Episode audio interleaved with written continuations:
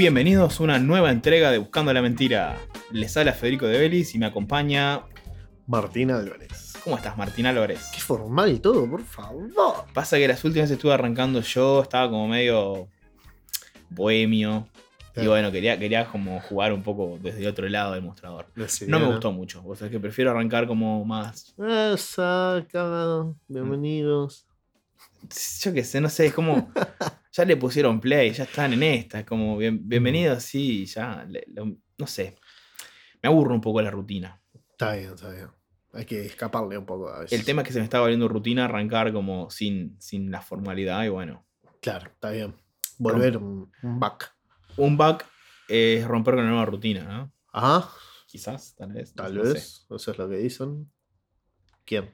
Pero bueno, Y, y lo acabo de decir yo, o sea, así que me, me pueden citar. muy bien. Federico de Beris. Sí, eh, Norma Zapa, por favor. ¿Qué son? Son la- las reglas con las que se tienen que citar las cosas en, en textos científicos. Ah, es verdad, la otra vez me preguntaste eso. ¿Qué, qué, qué carajo será? No, no, ni, ni idea. No conozco. Bueno, no, no importa eso. son- las buscan normazapa.com y están ahí. Son un embole. Pero en la facultad te lo piden. A ver, pero ¿no hay algo más lindo que te cite alguien? O sea, ¿no hay algo más hermoso que tipo seas citado porque algo que dijiste le representó algo a alguien? Bueno, estas son citas para documentos de, de orden medianamente científico, formal. Tienen Claro. que seguir una estructura. Que Como es- no lo sacaste de cualquier lado, lo sacaste de alguien. Tomaste O sea, de referencia. Aclarás autor, aclarás de dónde, aclarás el año, aclarás un montón de información para que la gente que, que está leyendo el texto pueda consultar la, la cita. Por supuesto, por supuesto. Ahora sí. Ponerle un link, pero en un texto escrito. Un texto escrito. Es un, es un link de la vieja escuela. Bueno, bien. Eh, yo llevándola. Llevándola me encanta. ¿Por qué llevándola? Y bueno, en la lucha. eh, Me estás queriendo dar el gusto, ¿no? no, no, simplemente Sí, me estás la, re- la realidad, ¿no? En la lucha ahí, estudiando, trabajando, eh, peleándola.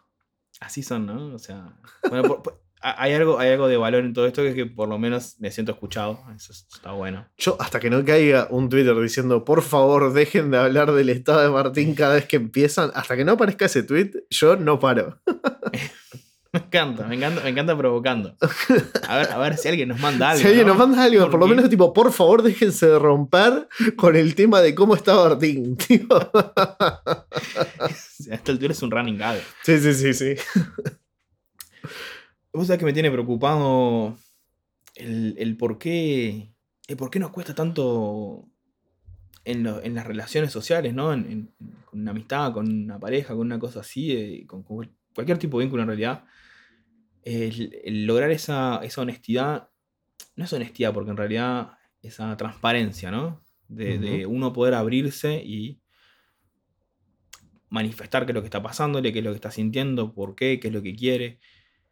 Este, el otro día una, una, una amiga me contó un problema que tuvo con, con la persona que... O sea, no quiero ponerle un título porque en realidad creo que ellos no tienen un título definido, ¿no? Que eso complica todavía más la, Vamos a nombrarlo vínculo. Un vínculo entonces. Qué linda palabra, vínculo, porque como que dice un montón, pero en realidad termina no diciendo nada de tanto que Bueno, pero ¿no? es lo que es, un vínculo. Es lo que es, es lo que es, es- eso es literalmente verdad. Y bueno, eh, nada, me, me, me contaba este problema que estaba teniendo con su vínculo. Ajá. Y yo me, me daba cuenta de que lo que le pasaba era que no estaban, ninguno de los dos estaba hablando, ¿no? Sí, claro. Y me pongo a pensar qué, qué, qué hay atrás de no decirle a la, a la persona con la que estás relacionando de una manera tan íntima qué te pasa. Sí.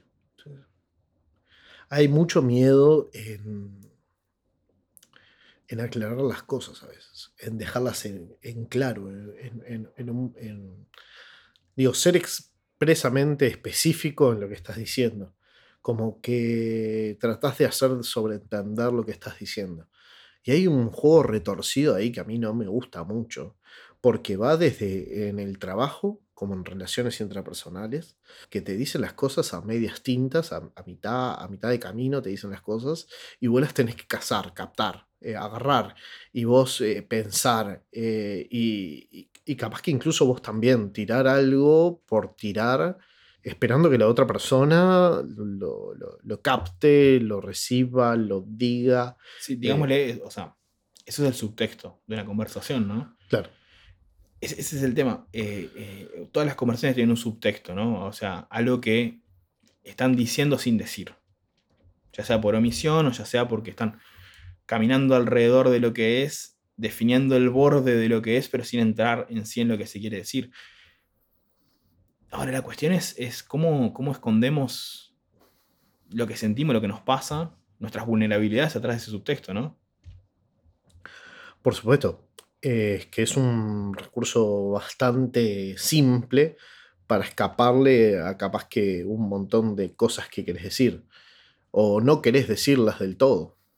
Simplemente colocar una frase o unas palabras van a dejar al libre pensamiento del otro y vos te lavas las manos. El tema es que vos te lavas las manos y después cuando el otro... Inconscientemente te lavas Sí, las sí, manos, o ¿no? sea- Es tipo, yo inconsciente agarro, tipo, tiro esta y capaz que estoy pensando mil cosas por dentro, ¿no? O sea, na- nada de esto son Eh, decisiones conscientes porque lo que te voy a decir ahora es, vos inconscientemente te lavas las manos en la situación, dejas que el otro te tenga que entender, el otro no te entiende y después te frustras porque el otro no te entendió. Sí, o querés frustrarte. Apa, Porque hay un problema. Y cuando existe el problema, de alguna forma tiene que explotar ese problema. Entonces dejas como esas puntitas para que el otro sea el culpable. ¿Me entendés? Es tipo, dejas que el otro sea el culpable, no vos seas el culpable.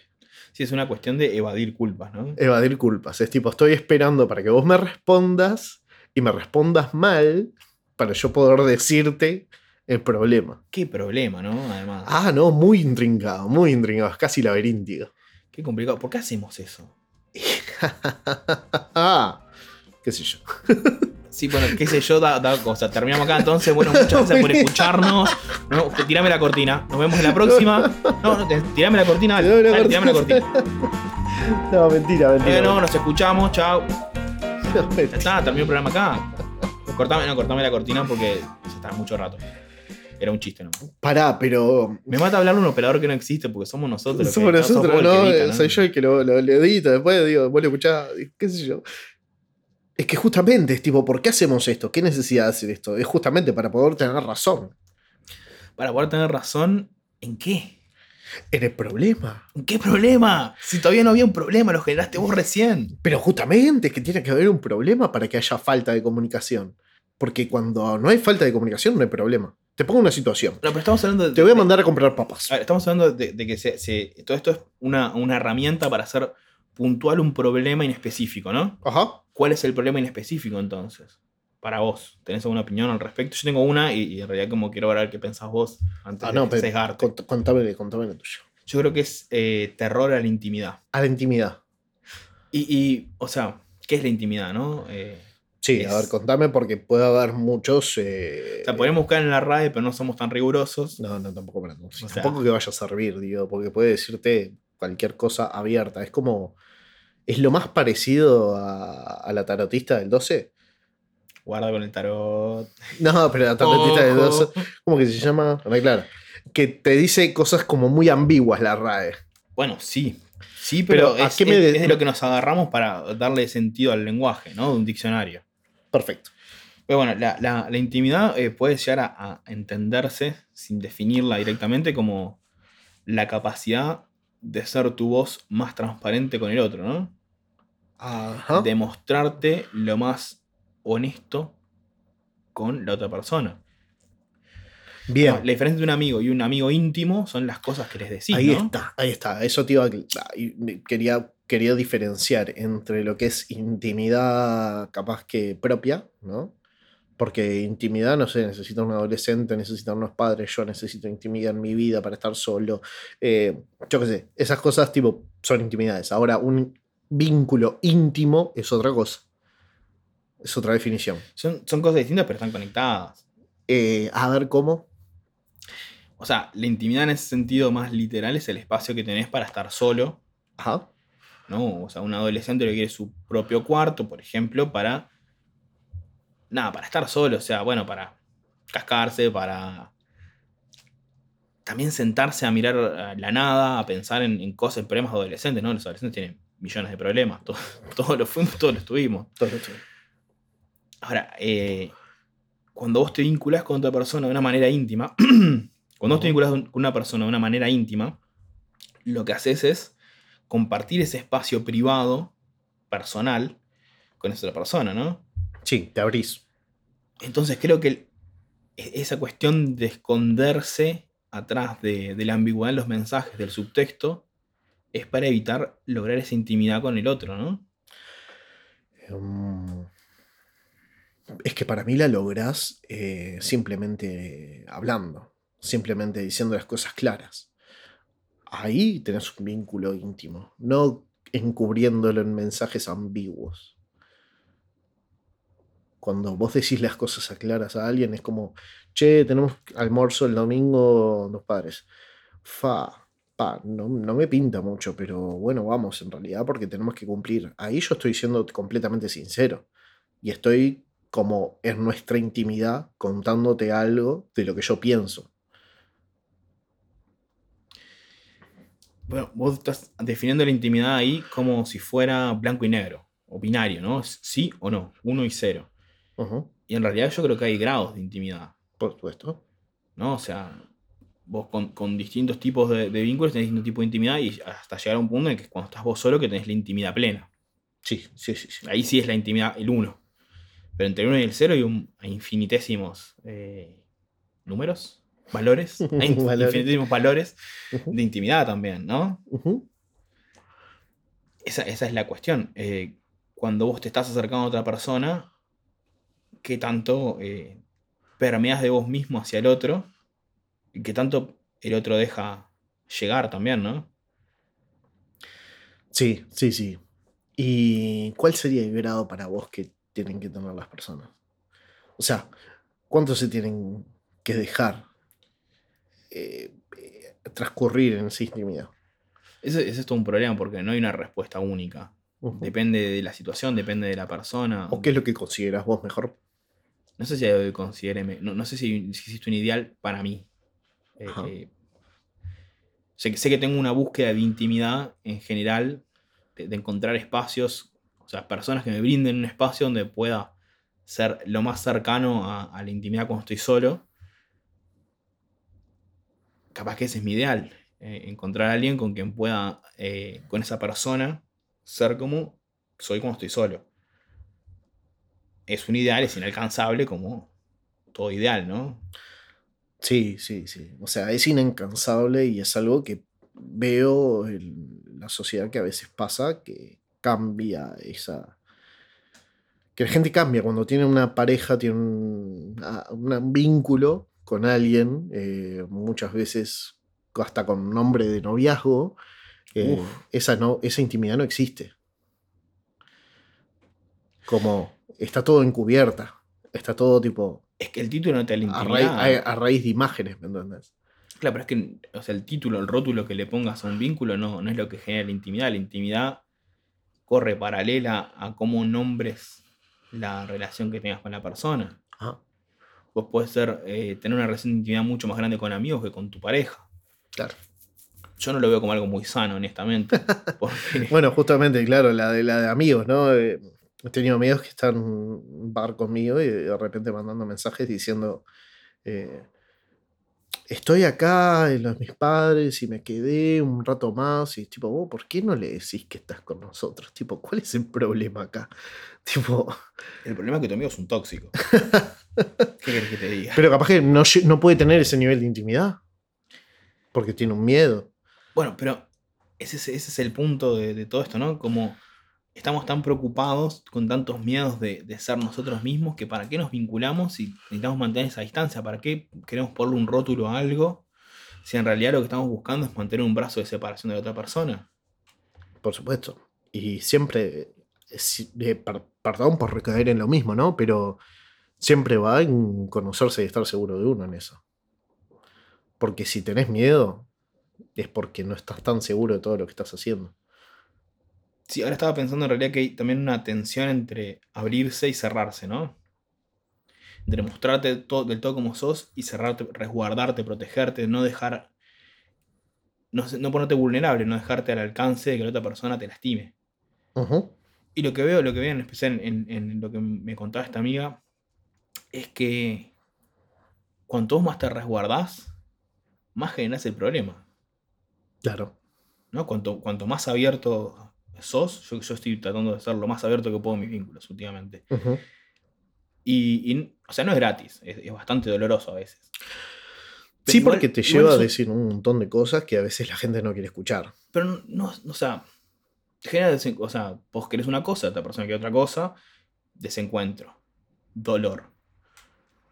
Bien, lo sentís y lo superás, pero cuando es- empieza a haber todas esas capas de subtexto donde, donde vos tratás de interpretar al otro y el otro tiene que interpretar a vos y a vos están pasando un millón de cosas, entonces no, no podés ver lo que te dice el otro desde una empatía, no sé si desde una empatía en realidad o desde una distancia que te permita eh, ver la imagen completa, ¿no? De por qué el otro está reaccionando a, a tus cosas, ¿no? O sea, cuando mi amiga me contó su problema, yo veía su lado y el, el- el lado que ella me contaba y era como, bueno, podía imaginarme por qué eh, el tercero reaccionaba de tal o cual manera, porque era como muy fácil hacer el ejercicio de, de plantear los dos personajes en una historia y empezar a, a desengranar eh, la- los malos entendidos que estuvieron teniendo. Ahora, cuando, cuando sos vos el protagonista de la historia, no puedes analizar tu propia historia con esa distancia. No.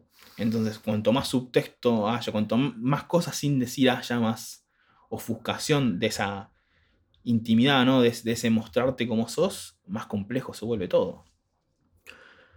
Bueno, sí.